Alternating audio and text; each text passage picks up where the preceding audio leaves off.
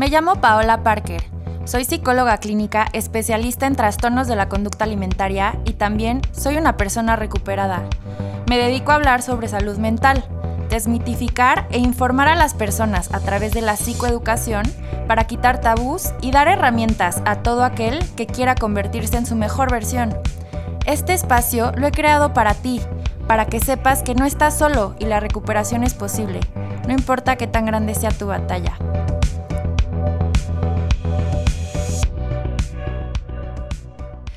Bienvenidas y bienvenidos a este espacio que es para ti.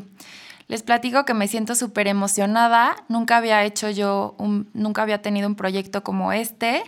Voy a estar subiendo podcasts de diferentes temas sobre salud mental, amor, relaciones y cualquier cosa que se les ocurra. Estoy feliz de estar compartiendo con ustedes y este primer podcast que voy a empezar lo vamos a hablar, vamos a explorar nuestra relación con la comida, con los alimentos. El tema de conducta alimentaria es bien complejo. Y muchas veces a mí me preguntan, es que yo no tengo un trastorno en la conducta alimentaria. No, no necesitas caer en eso para querer explorar tu relación con la comida. Todos nosotros, por lo menos tres veces al día, idealmente, comemos o tenemos contacto con los alimentos. Entonces, la forma en la que nos relacionamos con la comida tiene mucho que ver también en cómo nos vamos a relacionar con las personas, con nuestro cuerpo, eh, nuestras emociones, nuestras relaciones. El alimento es necesario para vivir. A diferencia de otras relaciones que tengamos en nuestra vida, la comida sí la necesitamos. Entonces, creo que es fundamental que revisemos nuestra relación con la comida independientemente de si presentas un trastorno de la conducta alimentaria o no. Eso no importa. Gran parte, bueno, no que no importe, sí importa si tienes un trastorno alimenticio. Me refiero que no importa para, para explorar la relación que tienes con la comida, ¿ok? Gran parte de la manera en la que nos vamos a relacionar con la comida viene desde creencias o pensamientos inconscientes. Desde que estás en la pancita de tu mamá, te empiezas a alimentar por medio del cordón umbilical y se empieza a crear un vínculo simbiótico entre tú, entre mamá y tú. Esto quiere decir que nos volvemos uno mismo con mamá. No tenemos que preocuparnos absolutamente de nada. Andamos bien a gusto en la pancita de mamá, recibiendo nutrientes y todo lo que necesitamos para formarnos. Nacemos y entonces viene el primer trauma, que es salir al mundo real. Dejamos nuestra casita, que es la panza de nuestra mamá, y nos enfrentamos a algo totalmente desconocido y además tenemos que respirar ahora por nosotros mismos y tenemos que descubrir que nuestra boca sirve para comer y tenemos que aprender, que esto lo aprendemos de manera innata, pero tenemos que aprender a succionar y tragar. Aquí pasan dos cosas importantes. La primera es que empezamos a asociar con que la comida o el alimento lo empezamos a asociar con contención, con apego, con cariño. Y esto va a tener un gran impacto en la carga emocional que le demos a los alimentos. Al mismo tiempo, vamos a depender totalmente de alguien para alimentarnos por lo menos los primeros años de vida. Ya después uno aprende a cocinar y se puede valer por sí mismo, pero por lo menos los primeros años de vida sí necesitamos que alguien nos, nos provee del alimento. Entonces empezamos a asociar desde, desde, desde las primeras etapas de vida, incluso desde el que estamos en la panza de la mamá. ¿Te cuesta trabajo comer solo? ¿Qué significa para ti la hora de la comida? Tal vez cuando eras niño te daban dulces para que dejaras de llorar. La comida se utiliza mucho como condicionamiento, o sea, te premio si te portas bien, no comes postres si te portas mal, entonces aquí hay premio o castigo. Si desde chiquito te dijeron que la comida no se desperdicia, probablemente ya como adulto te cueste trabajo respetar tus niveles de hambre y saciedad, los que tu cuerpo te está diciendo, tengo hambre, aliméntame, ya es suficiente, ya no quiero más. Y eh, pues tal vez te cueste trabajo no dejar algo en el plato. Si creciste con la idea de que si no te acababas la comida, no puedes comer postre, no te podías levantar a jugar, el mensaje que recibiste es que necesitas cumplir para merecer. Y probablemente así te relaciones en otros aspectos de tu vida. ¿Crees que tienes que cumplir con ciertas formas de ser para merecer atención o cariño? vamos creciendo y empezamos a vivir una serie de condicionamientos en relación a la comida. Como buenos mexicanos, en Occidente en general, sobre todo los latinos, pero los mexicanos nos comunicamos con comida.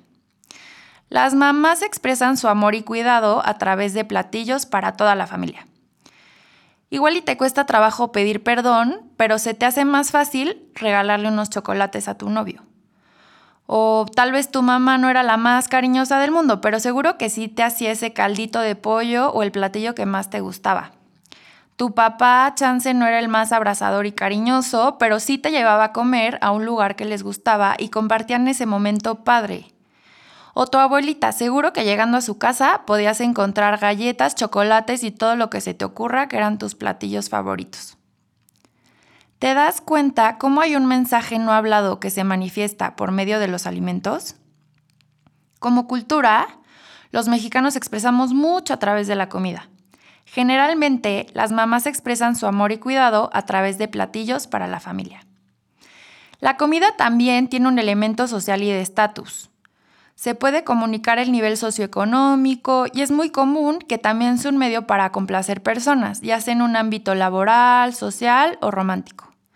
Los días especiales seguro están rodeados de comida, vino y un gran banquete. No es ninguna sorpresa que si tuviste un día pesado, de forma casi inmediata llegues a tu casa y busques en la despensa o en el refrigerador cómo llenar esa sensación incómoda o de vacío, pero que no tiene nada que ver con hambre. ¿Qué otros factores van a influir? Ya vimos algunos factores familiares, ya vimos algunos factores sociales, ahora vamos a ver algunos factores culturales. En nuestra sociedad se le da mucho valor al cuerpo, sobre todo a la mujer. Los medios de comunicación y las redes sociales nos bombardean con mensajes que influyen en cómo vamos a percibir nuestra imagen corporal. Es un factor que también va a influir en cómo percibimos la comida Incluso nos va a llevar a clasificar alimentos como alimentos buenos o malos o como alimentos prohibidos. Y no es raro que sientas culpa después de comer esos alimentos y entre comillas digo prohibidos. Lamentablemente nuestra cultura le da un gran valor a los estándares de belleza. Llega incluso a ser un factor de riesgo, sobre todo en los adolescentes, que podrían desarrollar un trastorno de la conducta alimentaria. Los factores culturales de costumbres pueden ser como, ah, por ejemplo, aquí en México nos despertamos temprano, desayunamos como a las 8 o 9, después dos o tres comemos, que es la comida fuerte, y ya la cena 9 10, cenamos tarde. Y si has tenido la oportunidad de viajar, por ejemplo, a Estados Unidos, en Estados Unidos comen un lunch como a las 12 o a la 1 y después entre comida y cena como 6 o 7. Desde ahí es diferente y la comida también tiene que ver con este momento familiar, de estar todos juntos, de juntarnos en la mesa, de compartir. ¿Te has puesto a pensar en qué momento del día es cuando tú comes? Quiero que pienses una cosa. Cuando es la hora de comer, ¿comes porque realmente tienes hambre o comes porque es la hora de comer? ¿Desayunas porque tienes que desayunar o lo haces porque tu cuerpo te pide alimento? ¿Sabes cómo se siente el hambre? ¿Qué creencias tienes sobre el hambre? ¿Es malo tener hambre? Cuando eras niño, cuando eras niña, ¿qué te decían tus papás de la comida? ¿Podías respetar tus niveles naturales de hambre y saciedad? ¿O sentías que te tenías que acabar todo el plato si no, no te podías levantar de la mesa? Tal vez hoy en día sigas teniendo creencias como la comida no se desperdicia, o tal vez de chiquito, como a mí, te decían, si ya no quieres, no te lo comas. Todo esto, que solo tú sabes realmente cómo fue y cómo es para ti, va a tener un gran impacto en cómo te relacionas con la comida. Tengo pacientes, por ejemplo, que tienen la creencia de que tener hambre es malo y entonces se adelantan al hambre. O sea, sin siquiera tener hambre comen y ya están terminando, ni siquiera han terminado de comer y ya están pensando en su próximo alimento. Quiero que este día pongas especial atención a tus sensaciones corporales con respecto al hambre y la saciedad. ¿Cómo sabes cuando tienes hambre?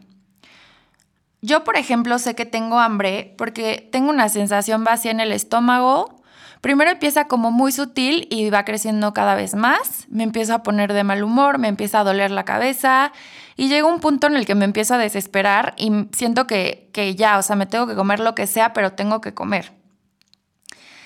En esas ocasiones, por lo general, cuando estoy muerta de hambre, como más rápido y termino súper, súper llena, llega, llegando a un punto en el que me siento incómoda porque comí muy rápido, comí de más. Entonces, este nivel de hambre para mí no es cómodo y trato de evitarlo. Yo prefiero comer cuando en una escala del 1 al 10, 1 siendo no tengo nada de hambre y 10 siendo me voy a devorar lo que tenga enfrente, en un 6 o 7. Entonces así puedo disfrutar los alimentos, puedo satisfacer a mi cuerpo, pero también puedo parar de comer cuando estoy satisfecha sin quedarme con, la sensación de estoy súper llena y comí súper rápido, me siento ligera y puedo seguir con mis actividades del día. Una vez que hayas identificado qué sensaciones presentas cuando tienes hambre, te recomiendo que en esta escala del 1 al 10 ubiques en dónde es donde sientes, te sientes más cómoda o más cómodo y lo hagas consciente. Vamos a hacer lo mismo con la saciedad. ¿Cómo sabes cuando estás satisfecho? Dejas de comer hasta que termines tu plato porque eso es lo que debes de comer o siempre repites porque tienes una sensación de que no es suficiente y necesitas más y más y más y más. Pon atención a estas cosas la próxima vez que comas. A mí me gusta terminar en un nivel de saciedad de 7. Uno siendo todavía tengo hambre y 10 siendo estoy súper llena, voy a explotar, me siento incómoda, auxilio, así. El 7 a mí me permite sentirme satisfecha me quedo como con un cachito que me podría comer ese cachito, pero ya si me lo como ya me siento muy llena. Entonces prefiero sentirme satisfecha, sentirme ligera y así no me da sueño y puedo regresar a trabajar y estar súper pilas y todo. Es importante que aquí también cheques tus creencias y tus pensamientos. Tengo pacientes que, por ejemplo, creen que no pueden dejar nada en el plato. Entonces, a pesar de las señales de su cuerpo, se terminan hasta la última migajita y después se quedan con una sensación desagradable, incluso de culpa, un malestar general. ¿Te ha pasado? ¿Qué pasa si la próxima vez que comes dejas un poquito en tu plato?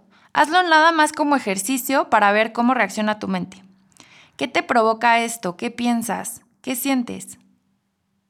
Puede ser que al comer pienses que ya tuviste una porción suficiente y entonces terminas y sigues teniendo hambre, pero tienes pensamientos que te que no te dejan volverte a servir, como qué gorda ya comí, voy a engordar, es que ya comí mucho, nunca aprendo, ¿no? Y sin embargo, es muy importante que hagas consciente de que estas creencias y pensamientos no te dejan escuchar a tu cuerpo porque tu cuerpo tiene hambre y no lo estás escuchando.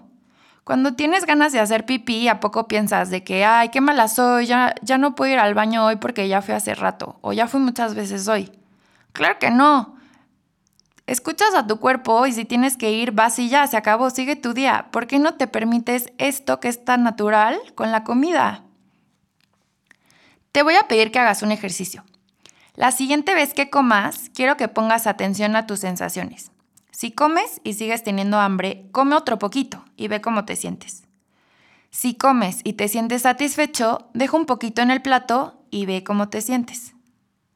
Si tu creencia es que no puedes desperdiciar la comida, no tienes que desperdiciar la comida. Aquí hay dos cosas importantes que aprendí del libro Cómo superar la adicción a la comida de la autora Jenny Roth. Ella es escritora pionera en el comer compulsivo. Tiene muchísimos libros traducidos en muchos idiomas, en inglés, en español son los que más me gustan. A mí está, se los recomiendo. Pero bueno, si tienes la creencia de que la comida no se desperdicia, si te la comes, de igual manera va a terminar siendo un desperdicio. Piénsalo así, se va a convertir en un exceso en tu cuerpo en forma de grasa. Es algo que no necesitas, pues tu cuerpo ya obtuvo lo necesario para trabajar. Entonces sigues desperdiciando la comida, solo que ahora además te vas a sentir incómodo y molesto. Hay muchas opciones que puedes aplicar si realmente no quieres desperdiciar la comida. Puedes guardarlo y volver a comerlo cuando tengas hambre. Puedes dárselo a una persona que no tenga que comer. Se lo puedes dar a tu mascota. puedes pedirlo para llevar. Muchas veces lo que pasa en cuando vamos a comer a restaurantes, por ejemplo, como que sientes el que, híjole, es que ya pagué y estaba bien caro el plato, y entonces sientes que te lo tienes que acabar. Pídelo para llevar. Y al rato, cuando estés en tu casa y tengas hambre otra vez o mañana, puedes volverlo a comer.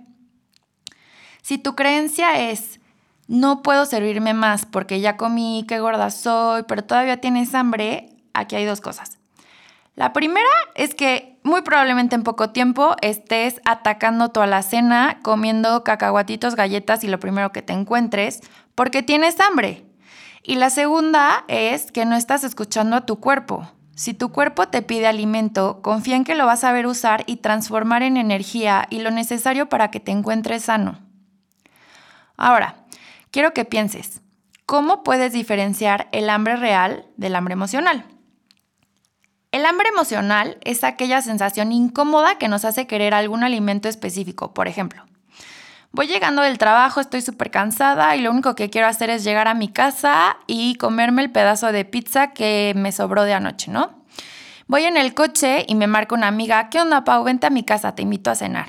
Bueno, pues la verdad es que ya estoy en el coche, tengo hambre según yo, entonces digo, órale, sí voy a cenar, ¿no? Y le caigo a mi amiga y llegando a casa de mi amiga veo que hizo una ensalada, la verdad se ve muy rica, tiene muchos colores, semillas, ¿no?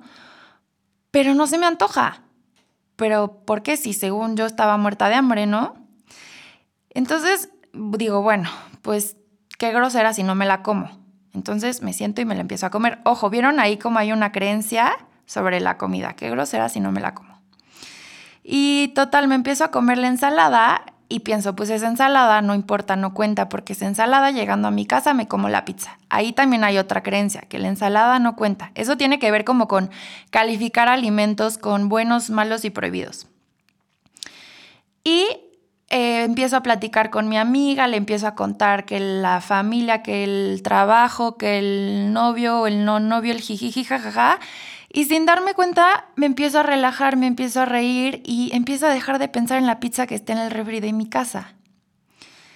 En el momento en el que siento que me están escuchando, que puedo expresarme, me siento mejor, sin darme cuenta, esa necesidad por comida se va y dejo de pensar en ella.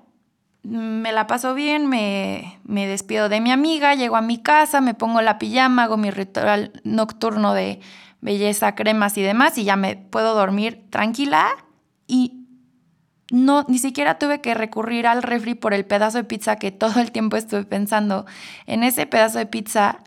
A ver, ¿qué pasó aquí? Los alimentos refinados y altos en grasa, o sea, los que llamamos comfort food, sí tienen un efecto reconfortante. ¿Qué pasa? Bueno, pues resulta que los alimentos refinados actúan en los mismos circuitos de recompensa en el cerebro que algunas drogas. Van a generar una sensación falsa de bienestar porque se elevan neurotransmisores como la serotonina y la dopamina, pero este efecto no alcanza más de 30 minutos. Entonces, o sea, sí, sí voy a tener un efecto de bienestar, una sensación falsa de bienestar, pero no va a durar más de 30 minutos. Y entonces después voy a seguir triste, frustrada, solo que ahora con una sensación física incómoda porque estoy súper llena. Para poder diferenciar entre el hambre real y el hambre emocional, es muy fácil en teoría. Hazte la siguiente pregunta. ¿Me comería una manzana? Si la respuesta es sí, entonces sí tienes hambre. Cuando tienes hambre, te comes lo que esté disponible. Claro, siempre vas a tener preferencias.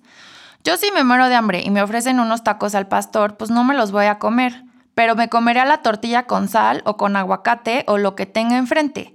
Yo no me comería el pastor porque soy vegetariana y llevo años sin comer carne. El punto es el siguiente, los antojos son muy específicos. De nada sirve o de nada vale si quieres comerte un pastel de chocolate y yo te ofrezco un plato de piña. El hambre emocional es hambre de todo menos de comida. Es muy importante hacer conciencia de esto. Aquí vas a encontrar un pilar de cómo romper con los ciclos compulsivos del comer o los atracones. Puedes ver la importancia que tiene entender cómo te estás relacionando con la comida. Usamos la comida para tapar emociones, para evadir, para anestesiar. Si no puedes poner límites en la comida, probablemente no puedes poner límites en tus relaciones personales. ¿Te cuesta trabajo decir que no? esto también tiene mucho que ver con el control. Hay personas que sienten que no tienen el control en su vida y la única forma en la que sienten que pueden controlar algo es a través de la comida, comiendo o dejando de comer. Sientes que das y das, no te dejas recibir y entonces cuando comes ahora sí te das permiso porque te lo mereces. Te estás premiando con comida. Esto tiene que ver con el condicionamiento que les expliqué que viene desde que somos chiquitos. O tal vez te estás castigando con pensamientos como no merezco, debería, ¿no? Porque siempre debería de ser más flaca, debería comer menos, debería comer más sano, ¿no? Bueno, ya mañana empiezo la dieta, ahora sí. Siempre nos decimos la misma, ¿no? ¿Te identificas? La relación que tienes con la comida dice mucho de la relación que tienes con tu cuerpo. A través de este espacio vamos a ir masticando todas estas cuestiones para que puedas ir digiriendo, saboreando y al final espero que puedas quedar satisfecho con este manjar de palabras que preparé para ti y ojalá te quedes con hambre de más. Muchas gracias a ti por escucharme, al equipo de Radio 11 y a Local Agencia. No te olvides de seguirme en Spotify y en Instagram me puedes encontrar como Psico Parker, psico de psicóloga. Y cualquier duda que tengas en específico me puedes mandar un mensajito y yo con mucho gusto te estaré contestando. Ama, suelta y vive. Yo te acompaño.